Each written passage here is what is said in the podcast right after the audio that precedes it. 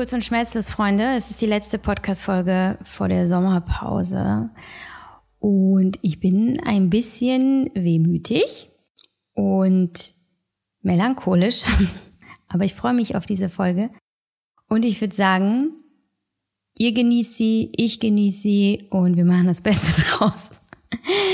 Ich freue mich auf diese Folge, weil es ist äh, eine QA-Folge. Es äh, gab sehr viele Fragen neulich im, äh, in der Instagram-Fragerunde. Und ich habe bei weitem nicht alle geschafft zu beantworten. Es waren aber so viele schöne Fragen dabei, dass ich mir jetzt noch einige, also wirklich viele rausgeschrieben habe und versuche sie heute alle zu beantworten. Äh, wie immer total unvorbereitet. Das liebe ich so sehr an diesen Fragerunden und ähm, bin immer selber überrascht, was dann am Ende dabei rumkommt. Das ist dann immer sehr intuitiv und ähm, aus, aus dem Herzen und echt. Und ja, viel Spaß, brauche ich gar nicht lange erzählen. Es ist eine, eine wilde Mischung an Fragen aus ähm, ja meinen Routinen, aus meinem Verhältnis zu Essen, auf äh, wie sind meine Lebensziele, meine persönlichen Ziele. Eine Frage, die ich ziemlich krass fand, ähm, da werde ich gleich was zu sagen. Mm, und ja, Thema Selfcare, Eifersucht, Familienleben, Organisation und vieles, vieles, vieles, vieles mehr. Ganz viel Spaß dabei.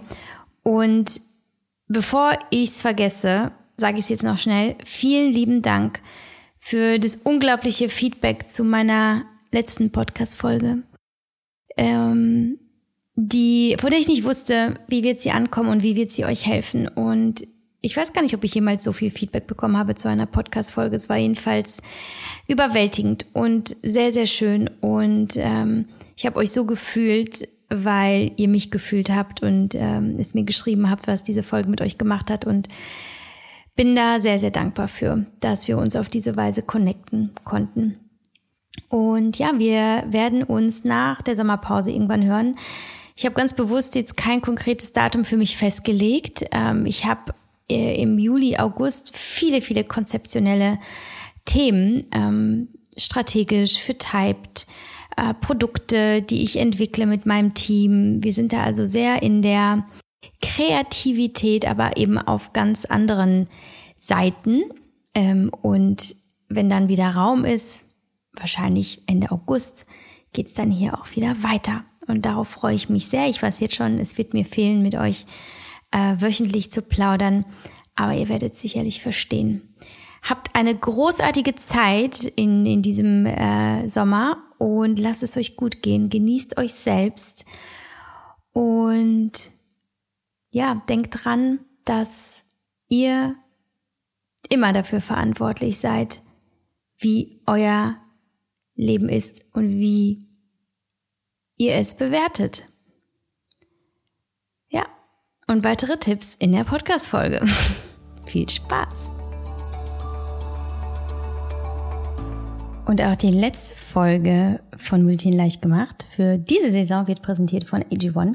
Und ich dachte mir so als kleines Summer Special erzähle ich euch mal, wie ihr AG1 sonst genießen könnt, wenn ihr es nicht morgens einfach pur mit Wasser trinkt, wie ich es meistens mache. Aber ich habe ja immer wieder gesagt, ich mache auch super gerne AG1 Smoothies. Und das ist total schön im Sommer.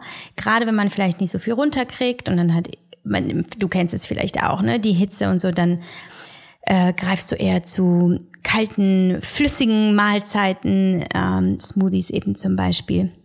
Und ich trinke AG1 im Sommer super gerne als grünen Smoothie.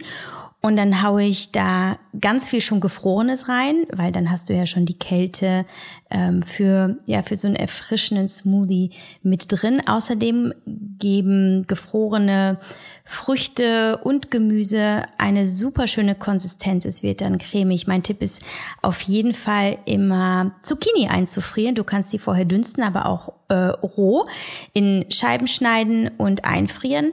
Und Zucchini hat eine ähnliche Funktion, zumindest was die Konsistenz angeht, wie Banane. Also gerade wenn du zum Beispiel auf Zucker verzichten möchtest oder auf Fructose, oder keine Banane magst, dann versuch es mal mit gefrorener Zucchini und die schmeißt dann in den Mixer zusammen mit zum Beispiel ähm, Tiefkühlspinat, Tiefkühlgrünkohl mache ich auch super gerne.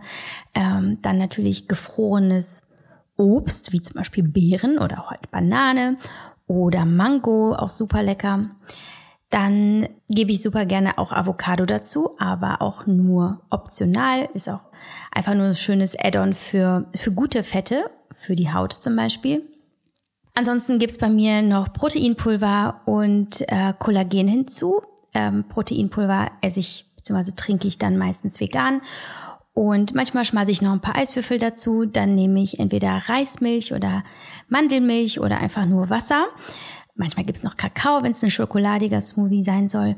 Und ja, dann wird alles ordentlich gemixt und dann genossen. Probiert es mal aus und ihr profitiert davon, dass es nicht nur gut schmeckt und auch sättigt, sondern dass es euch wirklich mit ähm, ganz vielen Nährstoffen, die ihr für ein starkes Immunsystem braucht, für die Regeneration, für die Darmflora, äh, für die, ja, für, für das Allgemeinbefinden, das ist da alles drin und ähm, das sind dann ungefähr 75 Inhaltsstoffe aus wirklich komplett natürlichen Inhaltsstoffen, wie eben Obst und Gemüse. Und das ist im Sommer sehr, sehr schön, wenn man gerade vor allem tagsüber nicht so gerne warme Mahlzeiten isst oder nicht so viel Obst und Gemüse, weil man dann vielleicht einen Blähbauch bekommt.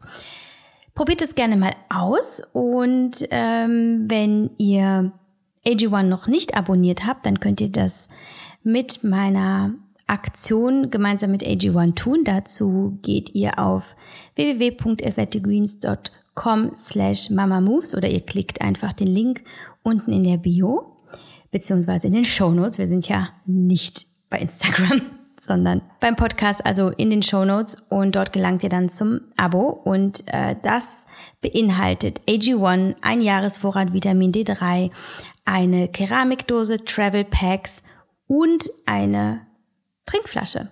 Somit seid ihr dann komplett versorgt und ihr könnt das AG1 dann auch gut mitnehmen, wie zum Beispiel an den Strand oder an den See oder zu irgendeinem anderen Ausflug. Genau, also athleticgreens.com slash mamamoves und dort bekommt ihr eben das exklusive Abo-Angebot, das es für euch als HörerInnen gibt und ähm, wenn es euch nicht gefällt, ihr könnt das Abo jederzeit stoppen und ihr bekommt innerhalb der ersten 60 Tage euer Geld zurück. Okay, ich sehe gerade, ich habe ungefähr 20 Fragen äh, rausgesucht. Ich bin nicht sicher, ob das realistisch ist, dass ich alle beantworte. Aber fangen wir direkt an, um keine Zeit zu verlieren. Frage Nummer eins. Was sind deine Alltagsroutinen, die dir helfen, Balance zu halten? Hm.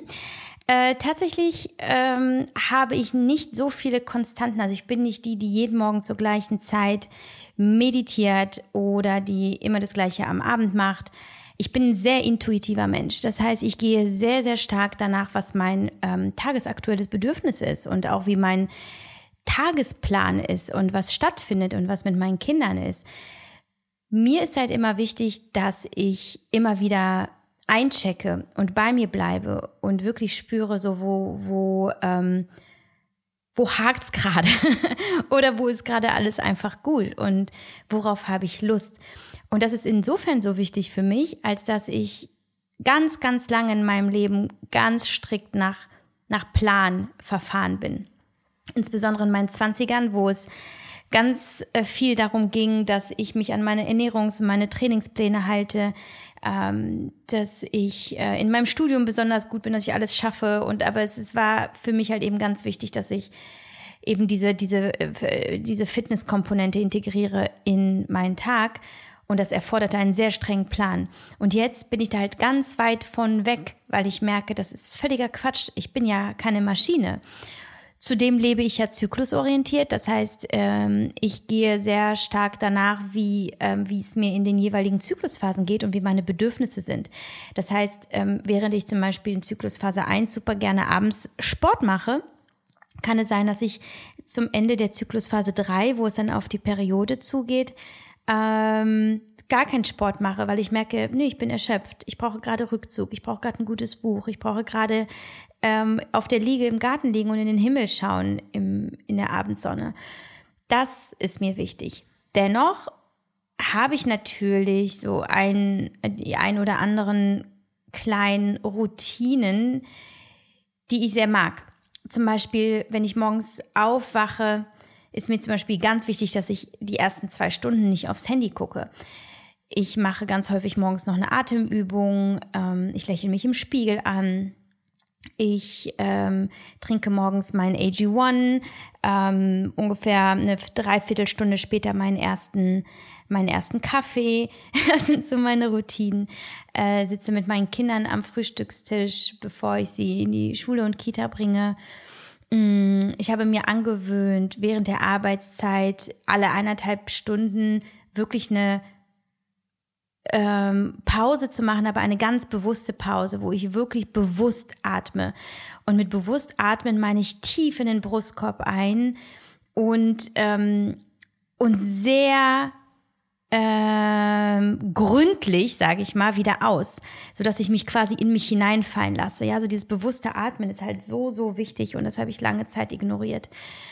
Ich, oh ja klar, ich habe natürlich mein Universal, das habe ich ja äh, jetzt in der Erwähnung ganz vergessen das habe ich jeden Morgen, dass ich äh, mir dort aufschreibe, wofür ich dankbar bin und was die Intention des Tages ist. Das mache ich manchmal noch morgens, bevor die Kinder wach werden, aber es hat sich als Routine eher etabliert, dass ich das mache, wenn die Kinder schon aus dem Haus sind und ich äh, mit der Arbeit anfange, beziehungsweise kurz bevor ich mit der Arbeit anfange. Also wahrscheinlich ist das Universal so meine, meine größte Routine, die mache ich dann auch am Wochenende, auch wenn ich nicht arbeite zum Beispiel. Und das mag ich sehr gerne. Das ist wirklich so, das sind so ein paar Minuten, manchmal nur drei, manchmal sechs, manchmal sieben, äh, in denen ich mich einfach mit mir auseinandersetze und, und schreiben tut mir eh gut. Genau, das sind meine Routinen. Ähm, ansonsten, wie gesagt, ich finde es mittlerweile viel wichtiger, zu lernen, auf sich selbst zu hören, auf seine innere Stimme, auf seine Bedürfnisse, mit seinem Körper im Einklang zu leben, mit seinem Körper zusammenzuarbeiten, zu verstehen, was er braucht, welche Signale er schickt, dass wir da keinen Widerstand leisten, dass wir nicht sagen, ah, ist jetzt egal, dass du müde bist, wir äh, machen jetzt, ein, äh, wir starten jetzt auf eine Party, so, ähm, sondern eben zu gucken, ist es wirklich das, was ich gerade brauche. Nächste Frage. Wie schaffst du es, dass ich deine innere Kraft durch dich hindurch zum Ausdruck bringen kann? Wow, das ist eine, das ist eine sehr coole Frage und ich muss kurz überlegen. Also, das erste, was mir in den Sinn kommt, ist, dass es kein Kraftakt ist, also dass ich es nicht schaffe, dass das irgendwie aus mir rauskommt und ich es nutzen kann, sondern ich glaube, dass es viel damit zusammenhängt, dass du dich der Grenzen dieser Limits, die du dir irgendwann vielleicht auferlegt hast, durch Glaubenssätze, durch eben deine Prägungen, durch, äh, durch deine Einstellung zum Leben, dass du diese auflöst. Weil ich glaube, dass das größte Problem ist, dass wir alle eine äh, unglaubliche innere Kraft haben, aber dass sie nicht raus kann, weil wir es uns nicht erlauben. Ich habe in den letzten Jahren immer wieder in Situationen, wo es ja wirklich darum ging, Großes für mich zu schaffen, gemerkt, dass ich mir diese Erlaubnis geben darf, alles zu tun, was ich möchte und das, was ich brauche und dass ich alles sein kann, was ich möchte. Insofern ist es hauptsächlich ein ganz natürlicher und organischer Prozess, dass das aus mir rauskommt, weil ich, ich habe diese Kraft, genauso wie du sie auch hast. Ähm, ich traue sie mir halt eben auch zu. Und ich beobachte immer wieder, dass Menschen sagen so, nee, ich schaff das nicht, ich schaff das nicht, aber das ist halt eben das, was da im Kopf stattfindet. Du schaffst alles, alles, was du willst, kannst du schaffen.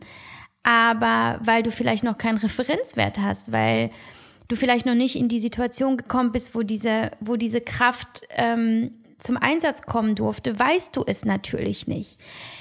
Und dann passiert vielleicht irgendwas in deinem Leben, etwas Tragisches, etwas Dramatisches, etwas Radikales. Und ob du willst oder nicht, du musst stark sein, weil dein Körper und deine Seele überleben wollen. Ja, das ist halt ein, ein natürlicher ähm, Reflex. Und dann merkst du, ah ja, ich kann alles schaffen. So, also erinnern wir uns doch jeden Tag, dass wir diese Kraft in uns haben und dass wir sie immer nutzen können. Und dass eben, dass es fließt und dass es aus einem hindurch oder durch uns hindurch, aus uns heraus fließt, wenn es keine Mauern gibt, die das verhindern. Das ist wie, als würdest du so einen Damm runterreißen, so, und dann kommt das Wasser endlich durchgeflossen und es ist halt einfach alles da und du kannst es nutzen. Das heißt, mein Tipp wäre, beschäftige dich damit, warum du deine innere Kraft vielleicht nicht fühlst oder warum du sie, ähm, warum du sie dir nicht zutraust, warum du glaubst, du seist nicht stark und wenn doch, warum du sie für dich behältst oder in dir trägst und sie nicht nutzt, um bestimmte Dinge ähm, umzusetzen für dich im Leben. Weil wenn du wirklich, wenn du, wenn du wirklich daran glauben würdest, dass du stark sein kannst und darfst, genauso wie du es brauchst, ähm, dann würdest du vermutlich ganz andere Dinge in deinem Leben machen und dich auf eine, in einer neuen Dimension befreien. Insofern glaube ich, wäre an dieser Stelle ganz spannend herauszufinden, wer bin ich, was möchte ich machen und was hindert mich daran. Und wenn diese Fragen geklärt sind und du auf die nächste Stufe kommst, kannst du daran arbeiten, dein Selbstbewusstsein zu stärken und an diese innere Kraft auch zu glauben. Das kannst du mit Affirmationen tun. Ich führe zum Beispiel mit mir ständig Dialoge, leise innere Dialoge. Ich frage, ja, wie, äh, keiner hat gesagt, dass es leicht ist, aber du tust das Richtige und es ist immer wichtiger, das Richtige zu tun und nicht das Leichte. Oder ja, wie, warum glaubst du denn jetzt, dass es nicht funktioniert? Natürlich funktioniert es. Du hast nur nicht angefangen. Also bist du noch nicht im Gehen, aber wenn du einmal gehst und wenn du es einmal durchziehst, ist es geschafft. So, das sind die inneren Dialoge und damit wächst auch das Selbstbewusstsein. Deshalb achte auch darauf, nicht nur wie du denkst, sondern auch wie du mit dir selber sprichst. Also wie sprichst du mit dir? Achte auf deine Wortwahl, achte auf deine Gedanken und pflege sie und kultiviere sie ähm, dorthin, dass sie aufblühen und sich der Sonne zuwenden und nicht, dass sie am Boden im Dreck bleiben. Das ist ganz wichtig. Oh, die nächste Frage ist auch unglaublich gut. Woran erkennst du, ob Intuition oder Konditionierung spricht? Wow, also das ist, es ist deshalb eine so geile Frage, weil, ähm, weil das zu verstehen, kann der Schlüssel dazu sein, äh, wie du dein Leben lebst und genießt und wie zufrieden du auch tatsächlich bist. Äh, um für die, die jetzt irgendwie sagen, ich habe kein Wort verstanden, was heißt denn Intuition oder Konditionierung? Also Konditionierung ist ja schließlich das, was du über die Gewohnheiten in deinem Leben, durch das, was dir beigebracht wurde in der Kindheit, was du durch deine Erziehung deiner Eltern auferlegt bekommen hast, dann durch, ähm, ja, vielleicht auch ähm, deine persönlichen Vorlieben ähm, oder Situationen, in denen du gezwungen warst, bestimmte Dinge zu tun, dass du dadurch halt eben Gewohnheiten entwickelt hast, die zu Automatismen geworden sind. Und dann tust du die Dinge nicht, weil du sie intuitiv willst, sondern weil du sie kennst. Und hier ist die Frage eben, wann weiß ich, ob ich intuitiv oder konditioniert handle. Und ich kenne das aus meinem Leben äh, sehr gut, insbesondere was den Sport angeht. Da verschwimmen die Grenzen ganz stark, weil auf der einen Seite liebe ich Sport und ich genieße meinen Sport ohne Ende, aber ich weiß auch, dass ich durch, durch mein Leben, in dem Sport eine, einen so großen Raum hatte und so einen großen Stellenwert hatte, dass es auch eine Gewohnheit ist. So, ähm, es gibt für mich aber jetzt, um bei diesem Beispiel Sport zu bleiben, ob ich jetzt merke, will ich jetzt wirklich Sport machen? Also ist es jetzt wirklich meine Intuition, dieses Bedürfnis Sport zu machen oder ist das Konditionierung? Ich, äh, es, ist, es ist ganz einfach. Ich setze mich hin, ich schließe die Augen, das heißt, ich gucke nicht nach außen, sondern ich gucke nach innen. Ähm, fühle wirklich in mich hinein. Dazu lege ich am liebsten meine Hände auf irgendeine Körperstelle. Meistens ist es der untere Bauch, also die Gebärmutter. In der Gebärmutter sitzt für mich meine Intuition und für die meisten Frauen tatsächlich auch. Ähm, oder auf das Herz. Schließe die Augen, ich atme tief und ich frage mich, was ist es, was du brauchst und wie fühlst du dich? Und dann bin ich einfach radikal ehrlich zu mir. Und wenn du es schaffst, diese Verbindung zu dir selber aufzubauen, das ist einfach auch ein Ergebnis der Beziehung, die du mit dir selbst pflegst, wirst du das wissen und du kannst dich da auch nicht selbst belügen. Aber es ist halt wirklich äh, die Herausforderung, diese radikale Ehrlichkeit mit sich selbst zu leben und sich wirklich die, ähm, diesen Moment des mit sich selbst Connectens zu gönnen und zu wissen, so, die, die Antworten, die du suchst auf diese Frage, die findest du nicht da draußen. Da kannst du nicht bei Instagram durchscrollen, dich inspirieren lassen oder jemand anderen fragen. Die, die Antworten sind immer in dir drin. Deswegen, das habe ich immer wieder gesagt, frage ich die wenigsten Menschen in den wenigsten Situationen nach Rat. Ich bin ein Mensch, der, der ähm, die meisten Dinge und die, die großen Fragen des Lebens alleine mit sich klärt.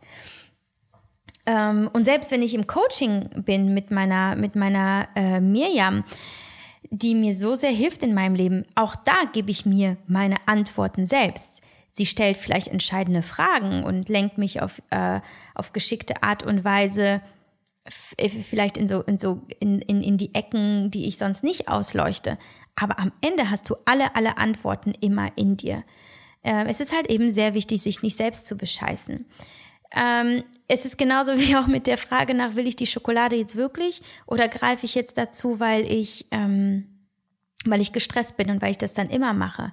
Auch da kurz innehalten, nicht impulsiv reagieren, also nicht ad hoc sofort dazu greifen, was du sonst tun würdest. Das ist ein Automatismus, das ist Konditionierung, sondern sich wirklich diesen Moment nehmen. Vielleicht hilft es dir auch aus dem Raum zu gehen, zum Beispiel in dem Fall aus der Küche ähm, und ähm, kurz eben den Abstand zu gewinnen, um sich wirklich selber fühlen und hören zu können, ja? Und, äh, und dann zu entscheiden. Und wenn du dann merkst, ich will die Schokolade wirklich, ähm, es ist für mich einfach nur ein, ja, ein Genussmoment. Ich habe da einfach Lust drauf. Dann kannst du sie essen. So, und jetzt ist aber das Thema, wie komme ich aus dieser Konditionierung raus? Weil natürlich kannst du in, in jeder Situation kämpfen und versuchen, es jedes Mal zu unterbinden. Viel wichtiger ist halt eben, dass sich dieses Muster irgendwann auflöst. Und das machst du, indem du immer wieder in den Situationen, in denen du sonst automatisch reagierst und zum Beispiel zur Schokolade greifst, dass du diesen Pfad nicht weiterläufst, damit ähm, neues Gras drüber wächst und damit du neue Wege gehst. Und das tust du, indem du immer wieder, du kannst auch Stopp sagen, auf jeden Fall anhältst. Ich habe, ähm, als ich ähm, aus dem emotionalen Essen rausgekommen bin, habe ich immer wieder zu mir gesagt, Stopp. Also auch wirklich laut, Stopp.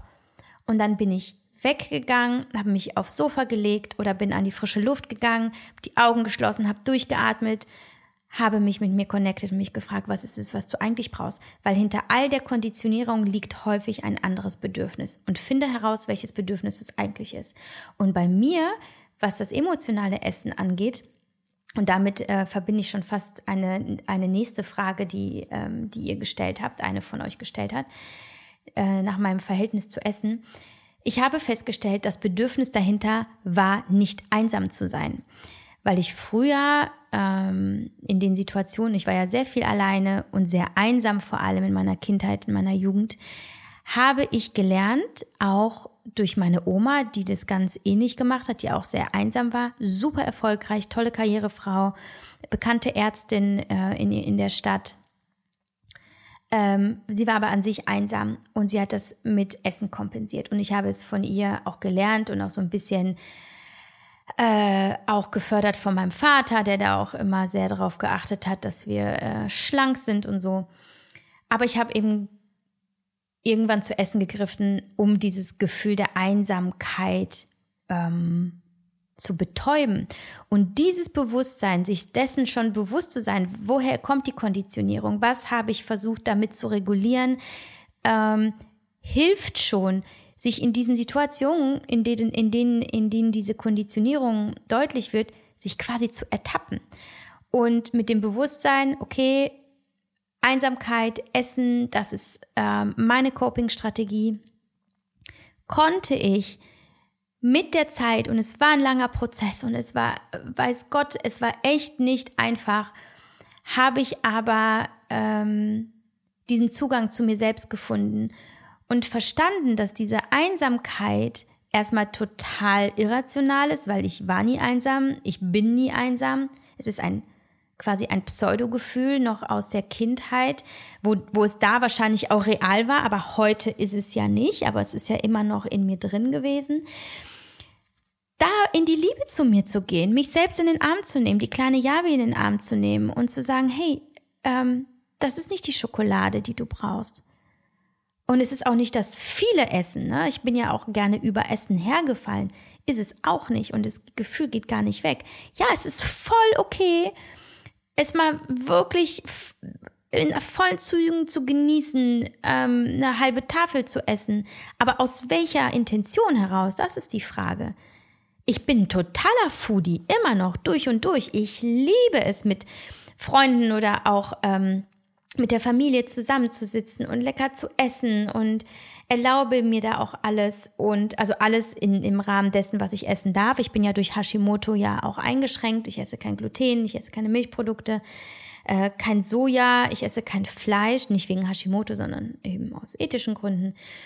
Ich kann natürlich nicht alles essen, aber mein Spektrum ist trotzdem groß genug und ähm, auch gerade was Süßes angeht oder mal Alkohol, ähm, was bei mir im Kopf nicht mehr stattfindet, ist ein Ich darf nicht, ich darf nicht, weil mein Körper, ich darf nicht, weil Kalorien. Das habe ich abgelegt. Aber wenn ihr bis es weh tut gelesen habt, wenn ihr meine Podcast-Folgen gehört habt, äh, auf meinem Blog gelesen habt, ich war es gestört und ich muss noch immer sensibilisiert bleiben. Und ich weiß, dass ich als Essgestörte ähm, dazu neige, also quasi eine Prädisposition dafür habe, in Süchte ähm, abzudriften. Denn auch eine Essstörung ist einer gewissen Weise eine Sucht, eine Kontrollsucht. Und, ähm, und mein ähm, Weg damit umzugehen und, und gesund zu bleiben, ist, ähm, dass ich mir eben keiner, in keinster Weise Grenzen beziehungsweise Verbote auflege. Also das, was ich von den Dingen, die ich essen darf, esse ich so viel ich will, wann ich will. Ich habe keine festen Zeiten, ich habe keine ähm, bestimmten Abstände. Ich esse sehr, sehr intuitiv und dann ist es auch manchmal um 22.30 Uhr eine Portion Nudeln. Manchmal esse ich direkt ähm, nach dem Aufstehen, aber eher selten. Meistens ist es so zwei, drei Stunden nach dem Aufstehen. Und ich bin einfach frei. Also ich brauche diese Freiheit in meinem Essverhalten. Aber ich weiß, wie meine Vergangenheit ist und ich weiß, dass ich darauf achten muss und möchte, welche Gedanken ich über Essen habe und es dann immer wieder aufzudecken. So die Kategorisierung von gut und böse, ja, also gute Lebensmittel, schlechte Lebensmittel, sowas, was halt einfach nicht geht und wie ich es an meine Kinder weitergebe. Ähm, ich glaube schon, dass ich hauptsächlich gesund und, und sehr förderlich esse, also viel Protein, viel Gemüse, äh, also sehr nährstoffreich. Ich supplementiere ja auch entsprechend, achte darauf, dass mein Körper alles bekommt, was er braucht. Ähm, und dass ich da mit Ärzten zusammenarbeite, die das, dieses auch ähm, kontrollieren. Aber ich bin halt auch eine totale Genießerin und will mir das nicht nehmen lassen, weil mir das im Leben mittlerweile viel wichtiger ist ähm, als, sagen wir mal, ein schöner Körper oder schön. Was heißt schön? Ich finde ja persönlich, jeder Körper ist schön, sondern äh, ein, ähm, ein Körper nach, äh, nach Schönheitsidealen. So. Ich hoffe, das hat die Frage beantwortet. Die nächste Frage fand ich krass, aber ich möchte sie unbedingt aufgreifen. Sie lautet, hast du ein schlechtes Gewissen, den Kindern die normale Familie genommen zu haben? Diejenige, die die Frage stellt, ähm, beruft sich darauf, dass ich mich von meinem Mann getrennt habe vor zwei Jahren und wir in dem Sinne keine normale Familie mehr sind. Und um erstmal die Frage so zu beantworten, nein, ich habe kein schlechtes Gewissen. Und ich kann euch auch erklären, wieso. Denn mein Leben ist nicht den Kindern und nicht den Männern gewidmet. Und das ist jetzt vielleicht eine krasse, ein krasses Statement. Aber ich identifiziere mich nicht über meine Rolle als Ehefrau oder als die, die eine Familie zusammenhalten muss, obwohl sie darin nicht glücklich ist. Das ist nicht meine Identifikation oder meine Identität, besser gesagt. Ich bin Yavi und mein Recht auf dieser Welt, mit allem, was ich von A bis Z erlebe, ähm, das zu tun, was für mich gut und wichtig ist. Das Wichtigste in meinem Leben ist Liebe. Und das mag vielleicht im Widerspruch stehen dazu, dass ich mich von meinem Mann getrennt habe. Und andere wiederum werden sagen, ja, dann ist ja völlig klar, natürlich kannst du nicht in einer unglücklichen Ehe bleiben, nur weil du Kinder hast. Es gab Momente am Anfang, wo es mich wirklich zerfressen hat, weil ich selber ein Scheidungskind bin und mir gewünscht hätte, dass es meinen Kindern nicht passiert. Aber spätestens mit, den, äh, mit der Klarheit darüber, wie wichtig es für mich war, diesen Schritt zu gehen, weil ich mich sonst selbst betrogen hätte und damit meine Integrität, meine Loyalität mir selber gegenüber, meine Authentizität und vor allem aber auch mein meine Vorbildfunktion für meine Kinder. Da habe ich verstanden, ich, ähm, ich schulde niemandem was. Ich schulde nur mir, mir das Recht zuzugestehen, glücklich zu sein und die Dinge zu tun, die für mich richtig sind. Und es war anfangs ein schwieriger Prozess zu verstehen, ich tue meinen Kindern nichts, ich nehme ihnen nichts weg. Das wird ja bedeuten, dass das eine schlechter und das andere besser ist. Diese Frage impliziert ja, die normale Familie ist gut und wenn ich sie wegnehme, dann ist es schlecht. Ich, es ist ja auch nichts, was ich mir ausgesucht habe. Es ist ja nicht, dass ich gesagt habe, ach easy, einfach mal trennen, tschüss, äh, kommt Kinder, wir gehen, Leute, wenn ihr so eine Entscheidung trefft und euch von einem Mann trennt, mit dem ihr so lange zusammen wart, den ihr natürlich sehr geliebt habt, mit dem ihr so vieles durchgestanden habt, mit dem ihr vor allem zwei Kinder so ein Riesenwunder gezeugt habt, das ist ein enormer Kraftakt. Das ist Mut. Eine Frage lautete übrigens, woran denkst du, wenn du, ähm, wenn du, äh, nee, es lautete, welche Situation fällt dir als erstes ein beim Schlagwort Mut? Ja, ich glaube, das Mutigste, was ich jemals getan habe, war diese Trennung. Weil du denkst natürlich nicht nur als Ehefrau, du denkst auch als Mutter und du denkst als Mitglied der Gesellschaft und du denkst als in der, Öffentlich stehende, in der Öffentlichkeit stehende Person und du denkst natürlich auch als Javi und du denkst als kleine Javi, also als Schattenkind. Da fließen so viele Perspektiven zusammen und es ist eine Zerreißprobe, es ist eine Mutprobe, es ist eine, ähm, eine extreme Herausforderung. Und es fällt alles andere als leicht. Aber rückblickend weiß ich, ich habe meinen Kindern nichts genommen, sondern ich habe ihnen was anderes gegeben. Und ich habe, ich will nicht sagen besser oder schlechter, weil da würde ich es ja wieder ähm, kategorisieren.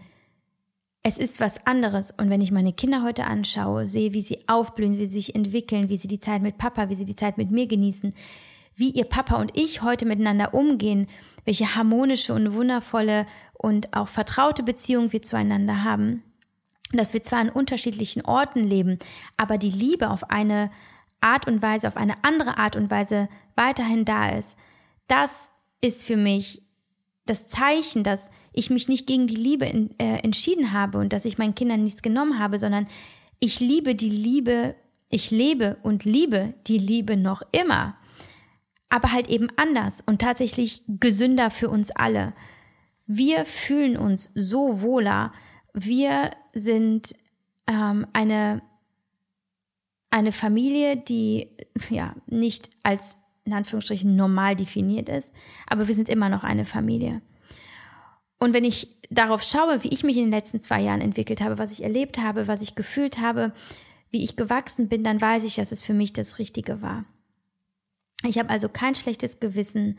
Ich hatte solche Gedanken selbstverständlich und es tat mir unfassbar weh. Es tat mir vor allem für die Kinder weh, dass der Papa nicht da war.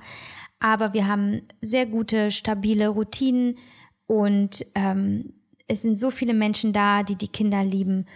Und ähm, wir stehen auch im engen Austausch mit der Kita und der Schule und haben auch da das Feedback, dass die Kinder ein äh, unglaublich äh, guten Eindruck machen und dass es nie irgendwelche ähm, Probleme dahingehend gab, dass sie mit getrennten Eltern aufwachsen.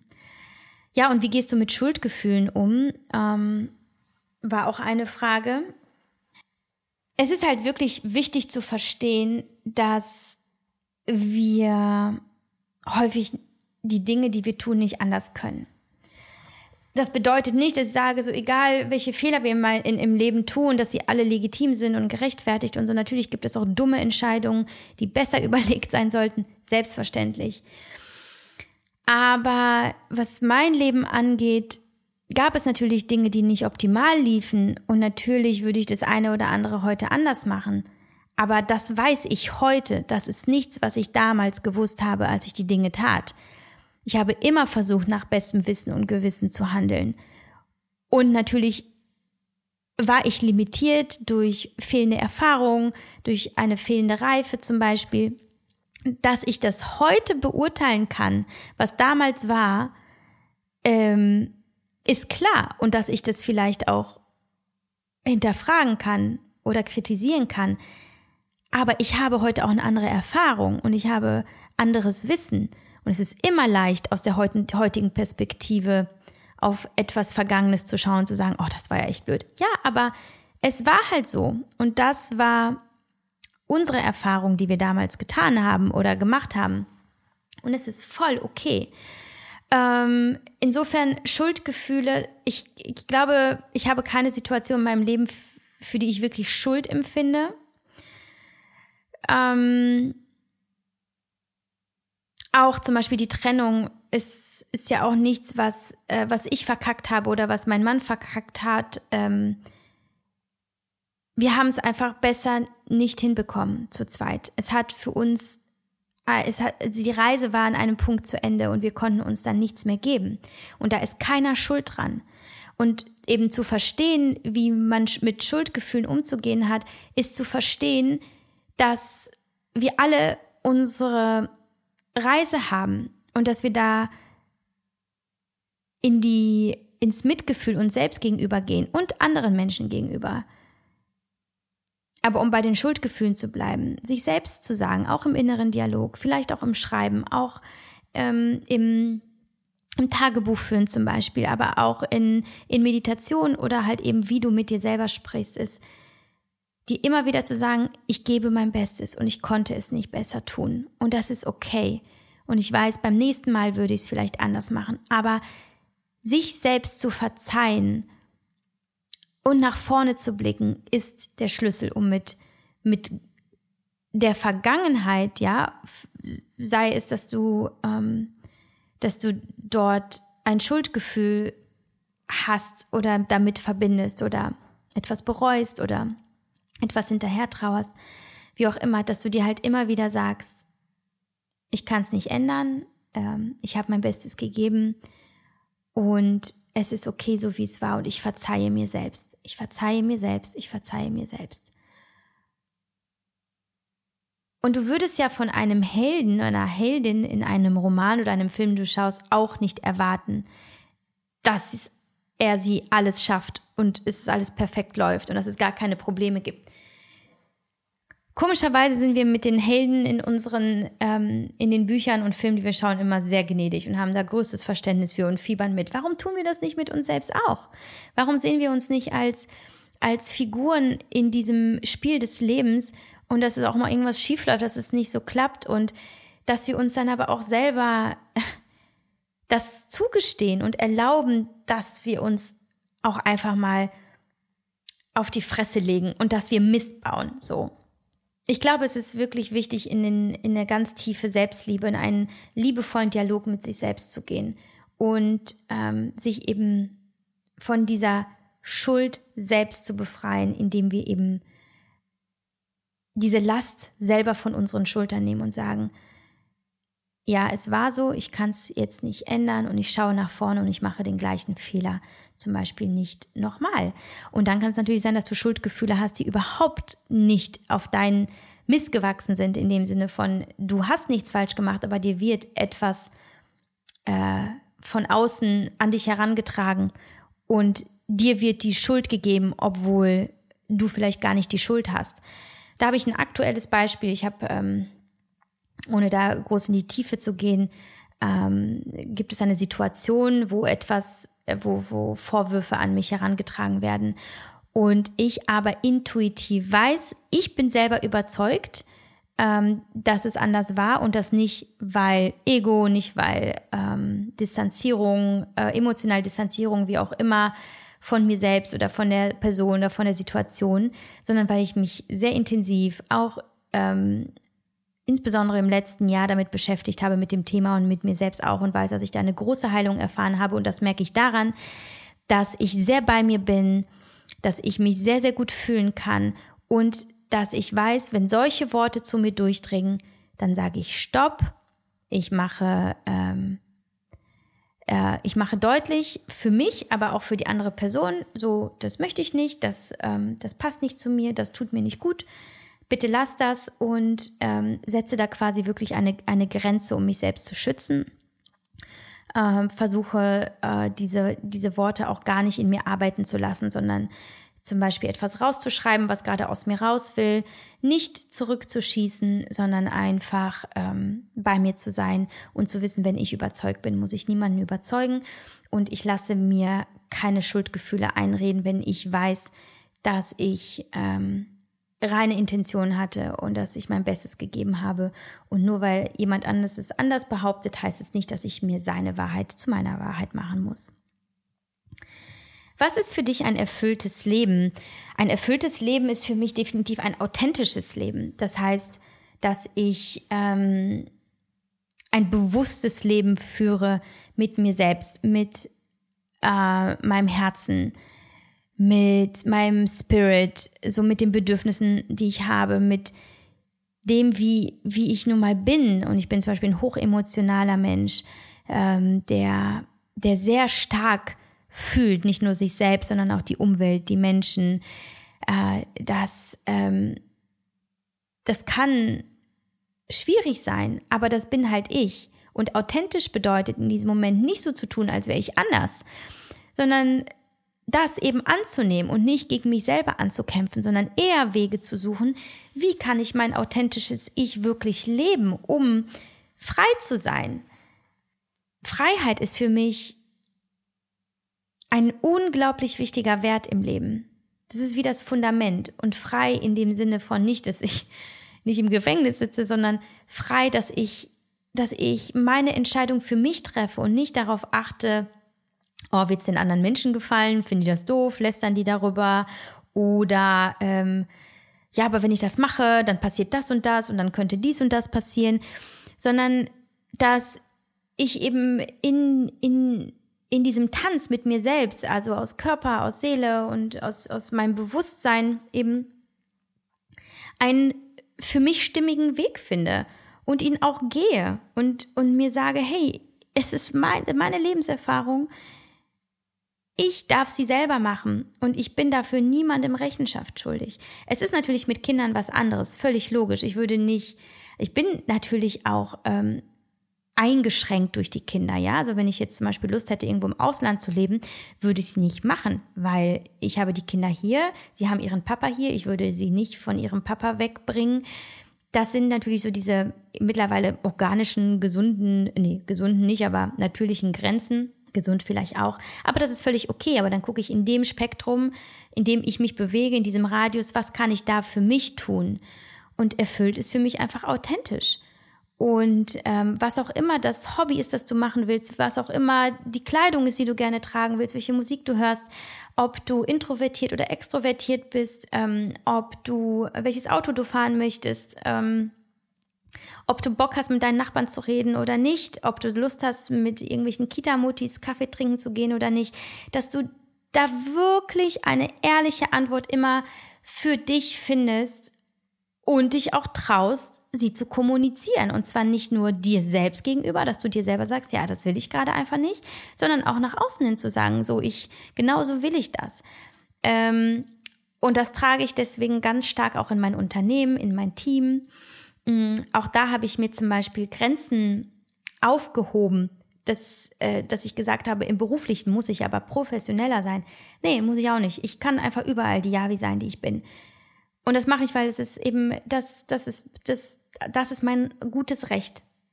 Ein Recht auf Freiheit. Und Freiheit bedeutet eben auch, äh, sich die Dinge in seinem Leben selbst aussuchen zu dürfen, wie man zu leben möchte, also wie man leben möchte, wie man ähm, Entscheidungen trifft und ähm, vor allem auch mit wem man die Zeit verbringt.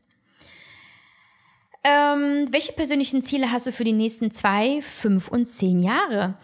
Ja, also ich glaube, da bin ich der falsche Mensch für, für solche Fragen, weil durch mein sehr intuitives Leben gucke ich in einem, ähm, ich würde sagen, eher mittelfristigen Rahmen. Mir ist natürlich klar, womit ich mich bis Ende des Jahres beschäftige, einfach ähm, äh, aufgrund dessen, dass wir im Unternehmen natürlich unsere Projekte haben, unsere Planungen haben und dass wir äh, bestimmte Dinge umsetzen wollen. Und das sind sehr, sehr viele Dinge. Das heißt, wir haben dann einen klaren Überblick. Das heißt, mein Ziel ist, weiterhin typed mit all dem zu füllen, was in mir ist und was ich mit meinem Team entwickle, woran wir glauben, was wir gut finden und das dann reinfließen zu lassen und somit typed von innen heraus wachsen zu lassen und gedeihen zu lassen und und die Macht der Worte, woran ich ja glaube, groß zu machen und, und sie unter die Menschen zu bringen. Und da haben wir schon viele schöne Ideen. Das heißt, einer der größten äh, Schwerpunkte bei mir und auch ein Fokus ist definitiv Typed. Darin blühe ich total auf. Ich bin unglaublich glücklich darüber, dass ich den Schritt gewagt habe, Typed zu gründen. Also mein Textstudio für, für die, die es nicht, die es nicht mitbekommen haben dass ich äh, dort das umsetze, was ich möchte, dass ich diese wunderbaren Workshops für euch machen kann. Äh, ich kann auch jetzt schon verraten, dass so viel Schönes ähm, passieren wird, zu kaufen geben wird, zu buchen geben wird, anzuschauen, anzuhören geben wird. Worte, Worte, Worte, Worte. Und darin ganz viel Javi und ähm, das, was ich über die Jahre äh, für mich gelernt habe und äh, so wie ich schreibe. Und ich möchte unbedingt noch mal ein neues Buch schreiben. Definitiv nicht, nicht mehr dieses Jahr, weil jetzt ist der Fokus auf Typed und ich habe ja in vier Jahren fünf Buchprojekte rausgebracht. Jetzt gerade ist, ist Zeit für eine Pause. Ich würde super gerne einen Roman schreiben. Ähm, mein Ziel ist, ein neues Zuhause zu finden. Ähm, ich werde nicht in diesem Haus bleiben. Ähm, es ist äh, für mich wichtig, diesen Schritt nach vorne zu gehen und mich aber auch zu verkleinern. Das Haus ist viel zu groß. Es sind ja irgendwie 600 Quadratmeter und ja, ist schon, ist schon nicht ohne, ne? Mit all der Technik und Pool. Also Leute, ähm, es ist halt einfach auch Zeit- und Energiefresser. Aber gut, ein tolles neues Zuhause zu finden, dass meine Kinder äh, eine wunder wundervolle Kindheit haben, äh, äh, und dazu gehören nicht nur wunderbare Erfahrungen zu machen, auch mal nicht so schöne Erfahrungen zu machen, sondern halt einfach zu spüren, dass die Mama da ist und ganz viel Liebe hat und ähm, und ja, es ist also eine Mischung aus persönlichen und beruflichen Zielen und persönlich bedeutet für mich, mich immer mehr zu meinem Kern hinzuentwickeln und ähm, Entscheidungen immer aus der Liebe heraus zu treffen. Und manchmal, das merke ich immer noch, ist so ein kleiner Impuls da oder Instinkt vielleicht oder Gewohnheit oder wie auch immer man das nennen mag, eine Entscheidung aus der Angst heraus zu treffen. Und für mich ist es sehr problematisch. Also ich finde, Entscheidungen sollten nie aus der Angst heraus getroffen werden. Das heißt, mein großes Ziel ist, so sehr mit mir und meinem authentischen Ich verbunden zu sein, dass alles, was ich tue und alles, äh, wie ich handle, wie ich mit mir selbst, wie ich mit Menschen spreche, wie ich meine Kinder erziehe, äh, alles wirklich aus der, aus der Liebe heraus passiert. Das ist mein persönliches Ziel. Ansonsten habe ich einfach Bock, mich vom Leben überraschen zu lassen. Also es, das wäre schrecklich, wenn ich schon wüsste, was in den nächsten zehn Jahren passiert. Das ist wie bei einer äh, coolen Netflix-Serie. Äh, wenn du wüsstest, was passiert, würdest du die auch nicht schauen. Und so sehe ich mich auch eben als als äh, Protagonistin in meiner eigenen Serie, die ähm, ja mit den ganzen Ups und Downs und ganz viel Chaos und dann ganz viel Wunderbares und eigentlich wissen wir gar nicht, was in der nächsten Folge passiert und das finde ich halt geil. Und deswegen, äh, ja, entscheide ich ganz vieles von jetzt auf gleich und ähm, sehe mich aber ganz klar in der, in der Rolle der, der Typed Visionärin. Ähm, und ich werde euch auf dem Laufenden halten. so, vielleicht ist das jetzt die Frage, ich springe, überspringe jetzt gerade ein paar, aber die passt jetzt gerade ganz gut. Wie gelingt dir die Balance zwischen privat und erfolgreicher Karrierefrau? Kann ich relativ kurz beantworten, ähm, weil es war für mich lange Zeit ein Struggle. Dass ich habe wirklich eine, einige Jahre, vor allem ähm, als die Kinder noch klein waren, die Mühe gehabt, so diesen Spagat zwischen Kind und Karriere hinzubekommen. Und dann habe ich auch gemerkt, so ich muss mich weder für das eine noch für das andere entscheiden, sondern ich darf herausfinden, wie ich in beiden Rollen komplett präsent bin und dann eben diese Präsenz komplett ausüben und leben. Und das ist die Antwort. Mir gelingt die Balance, indem ich, wenn ich privat bin, in der Präsenz der privaten Javi bin und wenn ich ähm, im Beruf bin, hier steht erfolgreiche Karrierefrau, was auch immer, wie auch immer das definiert ist, aber wenn ich meine, wenn ich meine Arbeit mache, bin ich voll fokussiert auf meine Arbeit. Und das ist eine Übung, das ist eine Frage der Achtsamkeit. Das heißt, wie, ähm, wie, äh, wie schaffst du es, komplett im Moment zu sein, im Jetzt zu sein und nicht mit den Gedanken schon woanders. Es ist Übung, aber das ist für mich der Schlüssel. Und dann kann es auch sein, dass du diese Balance komplett hast. Und dann kann es auch mal wieder sein, dass es dir nicht gelingt. Ja, also ähm, wenn mein Kind krank ist und ich habe aber einen Termin und ich muss dafür zum Beispiel, keine Ahnung, den Termin schieben oder die Babysitterin anrufen, wie auch immer, verschwimmen die Grenzen natürlich. Und dann ist es ein Kampf. Es gelingt nicht immer, die Balance zu halten. Völlig logisch.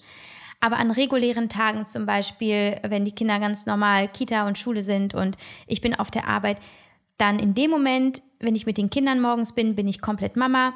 Wenn sie, äh, wenn sie weg sind und ich auf der Arbeit bin, ich komplett äh, Karrierefrau, um bei dem Wording hier zu bleiben.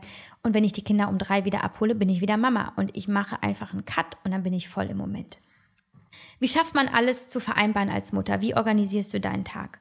Ja, also ganz wichtig ist eben diese Präsenz. Ähm, noch viel wichtiger vielleicht ist sogar die Organisation in meinem Kalender. Das heißt, ich plane alles mit meinem Universal. Ich plane sonntags die Woche vor und trage das alles in mein Journal ein, aber auch in meinen äh, Handykalender, sodass ich alle Termine drin habe und nicht nur die, die ich zum Beispiel auch mit anderen Menschen habe, die Termine, sondern auch wirklich wichtige To-Dos, also Wochenziele, Tagesziele, zeitkritische To-Dos, ähm, optionalere To-Dos. Ich plane einfach alles so vor und ich habe ein gutes Zeitmanagement mittlerweile und weiß, was zu schaffen ist.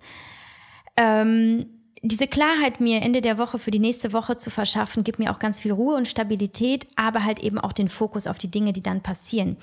Und äh, der nächste Punkt ist einfach mich mit keinem Bullshit zu beschäftigen. Also alles, was mich ablenkt, ähm, was, ähm, was diesen Flow stört, äh, eliminiere ich. Ja, also sagen wir mal Ablenkung durch, durch Instagram, durch äh, Netflix oder was auch immer, ja. Also Dinge, die wirklich nicht nötig sind, die lasse ich dann auch.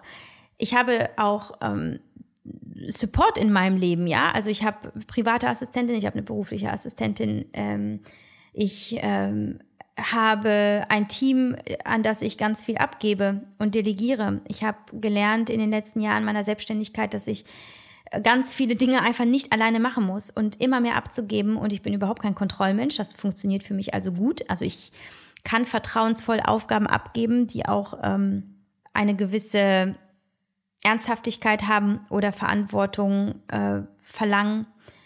Das kann ich auch gut. Das heißt, ich gebe ganz viel ab und schaue, was muss ich wirklich machen.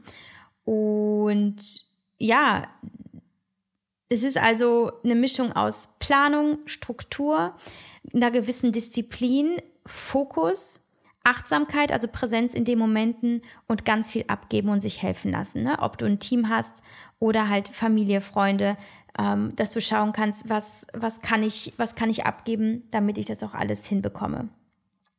Und ja, das ist dann auch vielleicht auch eine Frage der Routine. Ne? Also ich habe zum Beispiel meine Kinder auch äh, eingespannt. Äh, also die dürfen sich jetzt nicht einfach an einen gedeckten Tisch setzen und dann einfach zum Spielen abhauen, sondern die sind auch ja, äh, eingeladen, um es mal freundlich zu formulieren, mich im, äh, im Haushalt und mit den To-Dos zu unterstützen, ja, also völlig klar. Und somit, glaube ich, habe ich die Frage beantwortet. Wie gehst du mit Eifersucht um? Also tatsächlich habe ich gar keine Eifersucht. Ähm, oder vielleicht ist es eher so, vielleicht gab es noch nie so eine Situation so wirklich, in der ich Eifersucht empfinden musste. Muss ich gerade mal überlegen. Ich glaube, da bin ich schon ziemlich verwöhnt. Ach so, ich gehe jetzt davon aus, es bezieht sich auf äh, Beziehungen zu Männern. Ähm, ja, also ich bin einfach kein eifersüchtiger Mensch, weil ich da einfach eine ganz nüchterne Haltung zu habe und sage, okay, das ist, das ist auf jeden Fall nicht das Thema des Gegenübers, sondern es ist mein Thema. Und es ist nicht fair, eine andere Person mit meinen Problemen zu, äh, ähm, zu konfrontieren. Es sei denn natürlich, ist es berechtigt, dann müsste man auch ein Gespräch führen. Aber häufig ist eine Eifersucht ja eine Urangst. Die liegt ja gar nicht in der Situation selbst, sondern weit zurück. Es ist also unsere eigene Verantwortung, diese Eifersucht aufzulösen und zu gucken, warum habe ich sie überhaupt? Wovor habe ich Angst? Wo kommt die Angst her? Und wie real ist die Angst überhaupt? Und bevor diese Eifersucht, was ja häufig so ist, so aus uns herausbricht und ähm, explosiv auf, den, auf das Gegenüber niederprasselt, wirklich in die, in, nach innen zu gehen und mit sich selbst zu sprechen und zu schauen, hey, was, was ist das da gerade in mir und wie löse ich das selber auf? Weil Will ich eifersüchtig sein? Nein, das will ja niemand. Das ist ja ein schreckliches Gefühl, oder? Ähm, also beschäftige ich mich jetzt damit, was in meinem Innern, vielleicht auch bedingt durch Erfahrungen, die ich damals gemacht habe, stattfindet und finde heraus, ja, wie real ist die Gefahr gerade wirklich? Und meistens ist Eifersucht wirklich ein irrationales Gefühl. Also in dem Sinne, ähm, bedingt durch die, durch das, was du gelernt hast, aber oder erfahren hast und nicht ähm, nicht gerechtfertigt in der Situation selbst. Also ich würde da definitiv schauen, je nachdem, wie stark diese Eifersucht ist, dass du sie für dich, ähm, für dich selber auflöst und nicht den anderen in die Verantwortung dafür ziehst, weil das ist sehr unfair und ich glaube, das kann sehr vieles kaputt machen. So kenne ich das auch aus meinem Umfeld. Das darf halt nicht sein. Das darf halt nicht sein. Und sollte es mal eine berechtigte Eifersucht geben, dann darfst du immer noch Konsequenzen ziehen und dir dann aber klar machen, ich glaube, das ist auch ganz wichtig. Ähm, ich habe für mich zum Beispiel so ein, so, ein, ähm, so ein Mantra gefunden. Mantra ist vielleicht das falsche Wort, aber auf jeden Fall so ein Leitsatz, dass ich mir sage, wir haben beide einfach nicht dasselbe gewollt. Er wollte was anderes, ich wollte was anderes. Oder sie wollte was, was anderes und ich wollte was anderes. Und das ist okay. Wir sind zwei Menschen mit unterschiedlichen äh, Sichtweisen, Lebenseinstellungen, ähm, Bedürfnissen, however, und Charakteren vor allem. Und hier waren, hier sind wir weit auseinandergegangen. Hey, es ist okay, schade. Und letztlich ist Eifersucht ja auch kein, kein Schutzmittel. Ne? Es schützt dich nicht vor dem, wovor du eigentlich Angst hast. Es ist eine Angst in deinem Kopf und sie findet da statt ähm, und da darf sie auch wieder aufgelöst werden. Und sollte es auch. Mm, so, wo sind wir denn? Was ist für dich Me-Time und Self-Care? Ach, das ist für mich äh, ganz einfach auch. Es ist, ich trage ja auch meine Termine mit mir selbst in den Kalender ein. Das ist wie, als würdest du dich selber daten.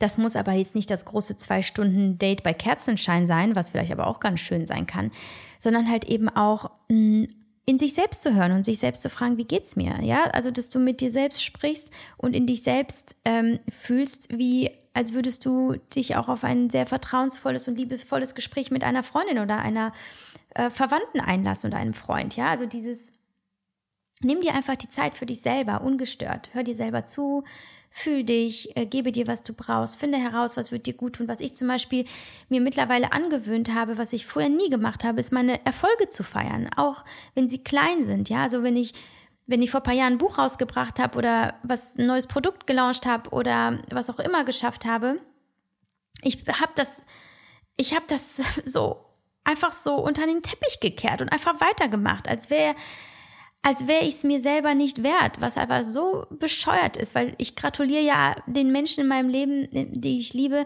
ja auch zu ihren Erfolgen. Und ich habe dann gelernt für mich, mir selber zu gratulieren.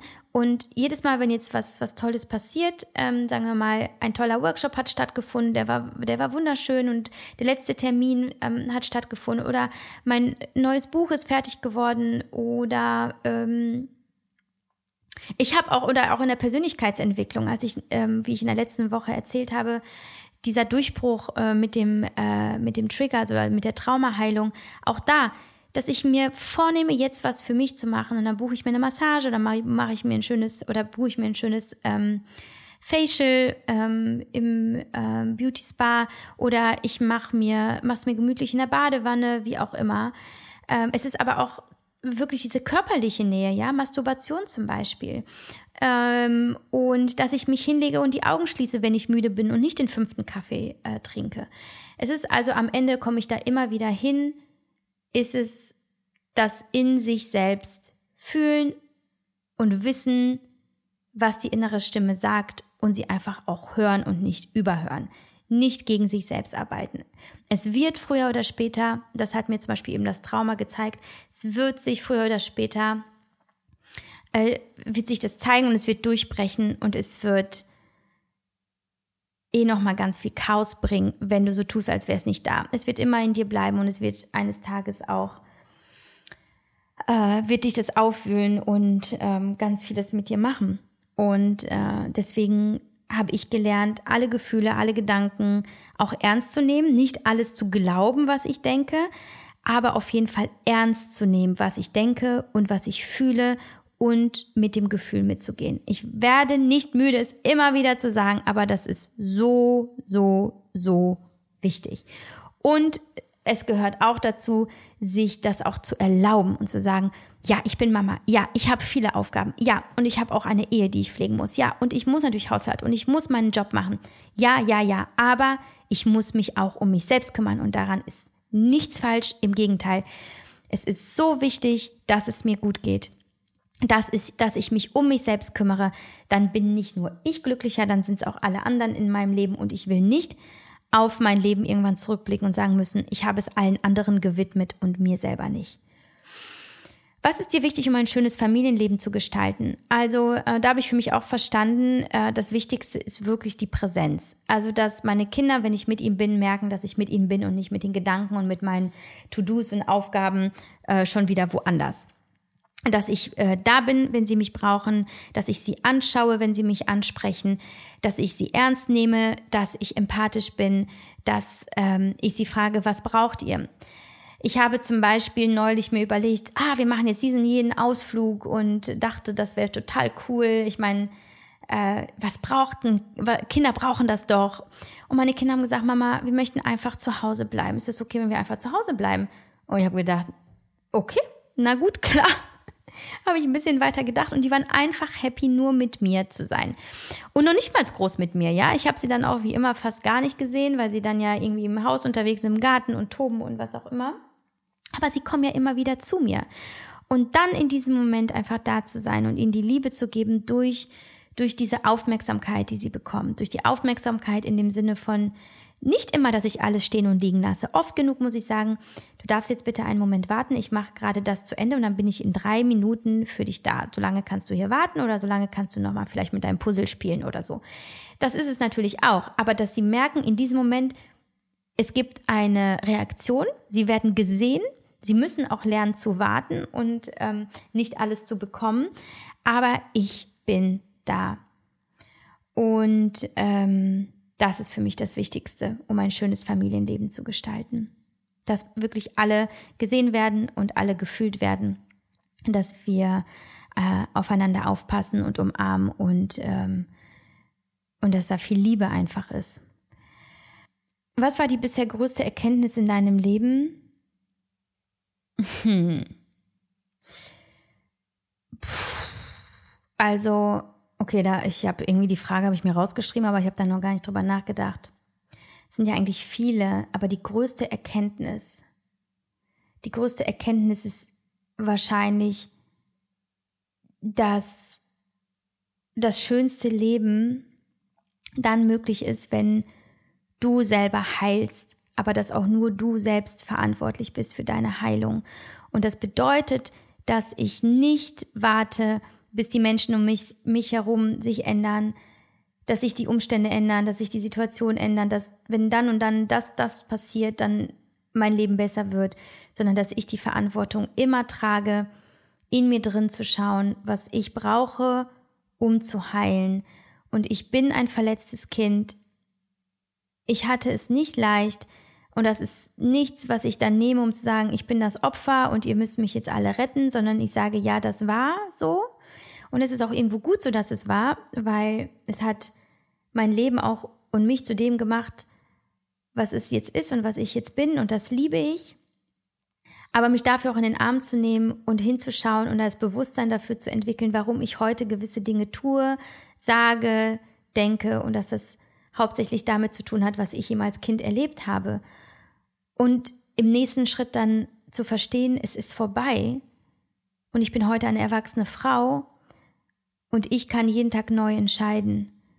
So, also die Selbstverantwortung zu übernehmen und zu merken, dass in dir selbst die komplette Kraft liegt und alles ist da, wenn du dich schaffst daran zu erinnern, wer du warst, vor all dem Schmerz, vor all den Prägungen und zu wissen, dieses Urvertrauen in dir, mit dem du geboren bist, mit der Liebe, mit der Naivität zum Leben, mit der, mit der Neugierde, dass das noch alles irgendwie in dir drin schlummert. Und wenn du das findest, kannst du dich freischlagen.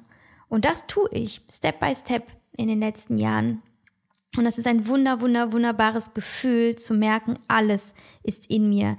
Ich habe natürlich auch in Coachings investiert, wo ich auch sage, definitiv die beste Investition meines Lebens von allen Dingen, die ich jemals in meinem Leben gekauft habe, weil es mir geholfen hat, diesen Prozess zu beschleunigen und ein neues Bewusstseinslevel zu erreichen und neue Wege zu finden, um äh, um wirklich erfüllt zu sein und erfüllt in dem Sinne von heile und vollständig.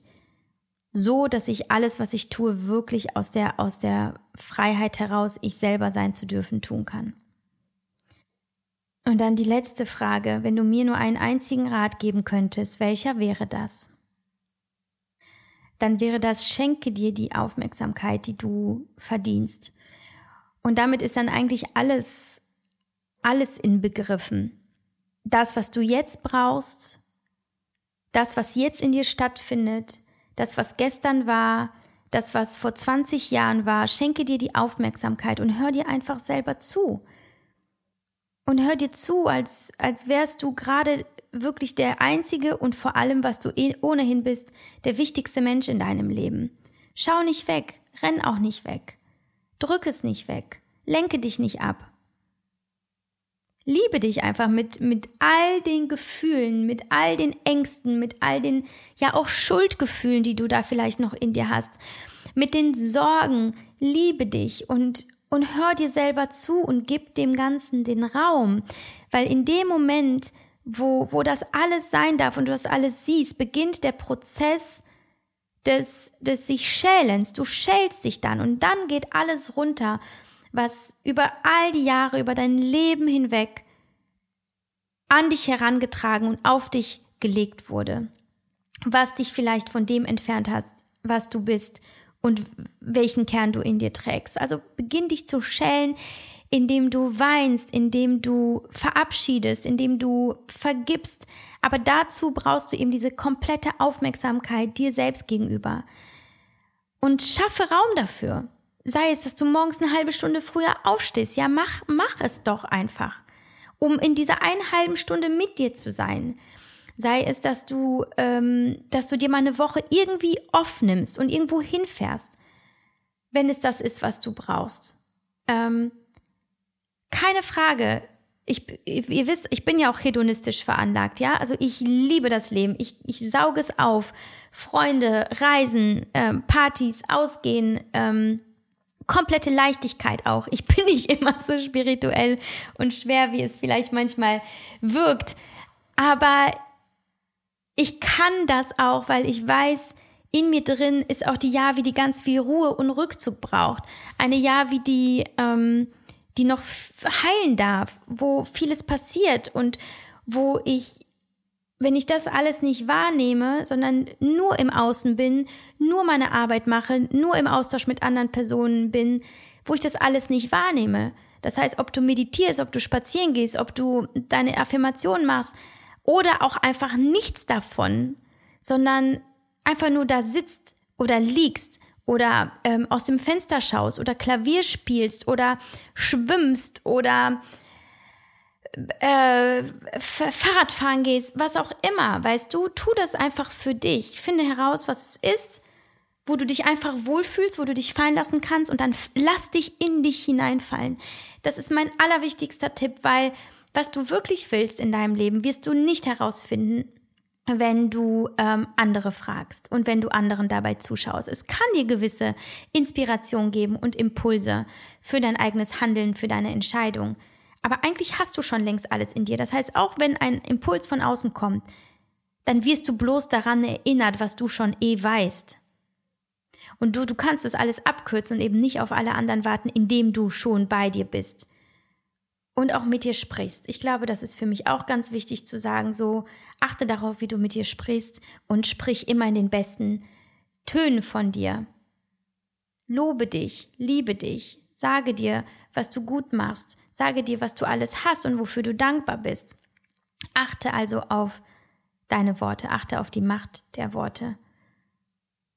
Und damit ist das Thema ähm, Selbstliebe auch abgedeckt das Thema Self-Care, das Thema erfülltes Leben, das Thema, wie schaffst du das alles, weil du die Kraft aus dir heraus schöpfst. Und das heißt nicht, dass du, wenn du jetzt mal in dich hineinfühlst, jetzt wird alles mega geil und das Leben ist nur noch ähm, leicht und fröhlich und fluffig. Natürlich wird es dich runterreißen. Und auch wenn ich jetzt zum Beispiel letzte Woche diesen, diesen Heilungsdurchbruch hatte, es kann schon wieder in drei Wochen was Neues kommen. Und es ist voll okay, weil wenn du die Angst vor diesem Schmerz ablegst und sagst, es ist halt auch einfach nur ein Gefühl und es ist das Ego in mir, das diese Angst hat, dass es weh tut, aber am Ende kann mir nichts passieren. Das heißt, begib dich auf alle Reisen deines Lebens was auch immer da jetzt gerade vorfährt, welcher Zug, welcher Bus, steig einfach ein. Es hat schon seinen Grund, warum es da ist. Und vertraue dir, vertraue, dass dir nichts Schlimmes passieren kann. So entscheide ich die meisten Dinge in meinem Leben. Dass ich sage, was ist das Schlimmste, was dir passieren kann? Und ich stelle immer wieder fest, es gibt gar nicht das Schlimmste. Das Schlimmste wäre mein Tod, aber selbst mein Tod wäre nicht das Schlimmste, weil ich würde es nicht mehr mitbekommen. Also es kann dir nichts passieren. Es kann dir nichts passieren, wenn du weinst. Es kann dir nichts passieren, wenn du dich von jemandem trennst, den du nicht liebst. Es kann dir nichts passieren, wenn du den Job wechselst. Es kann dir überhaupt nichts passieren, wenn du äh, deinem Vater sagst, dass du scheiße wütend auf den bist und nichts mehr mit ihm zu tun haben willst. Es kann auch gar nichts passieren, wenn du, wenn du, äh, weiß nicht, deiner Nachbarin sagst, nee, ich habe einfach keinen Bock mit dir was zu trinken. Oder, oder, oder, oder, oder welche Investition du auch tätigst, es kann dir einfach nichts passieren. Es werden nur Erfahrungen sein und sie werden vorbeigehen und du wirst danach gewachsen sein, weiser sein und wieder ein Stück weit bei dir sein, weil du Erfahrung sammelst. Und das ist das, was das Leben und dich so, so lebenswert macht. Also stürz dich rein ins Leben und vor allem stürz dich in das Universum in dir. Fühl dich einfach. Fühl dich, fühl dich, fühl dich, fühl dich, fühl dich. Und dann genießt es auch. Weil das ist so wunderbar, wie du bist. Das kann ich dir jetzt schon sagen, obwohl ich gar nicht weiß, wer, wer da jetzt zuhört. Ich weiß das einfach, weil, weil ich habe keinen Menschen getroffen, der ein, ein Leben mit sich, mit seinen Gefühlen gelebt hat, der, der nicht wunderbar war, der sich seiner, seiner selbst bewusst war und das Leben lebt, das er leben will. Insofern enjoy, enjoy yourself, enjoy das Leben, enjoy diesen Sommer. Ich hoffe, du hast die Podcast-Folge enjoyed. ich ähm, ich mache an dieser Stelle Schluss, wenn jetzt noch zwei Fragen gewesen, aber ich glaube, das ist ein guter Abschluss für diese Podcast-Folge. Und ich danke dir fürs Zuhören. Ich freue mich über Feedback. Ich freue mich über eine Bewertung. Ich freue mich einfach, wenn es wieder weitergeht. Eine feste Umarmung für dich.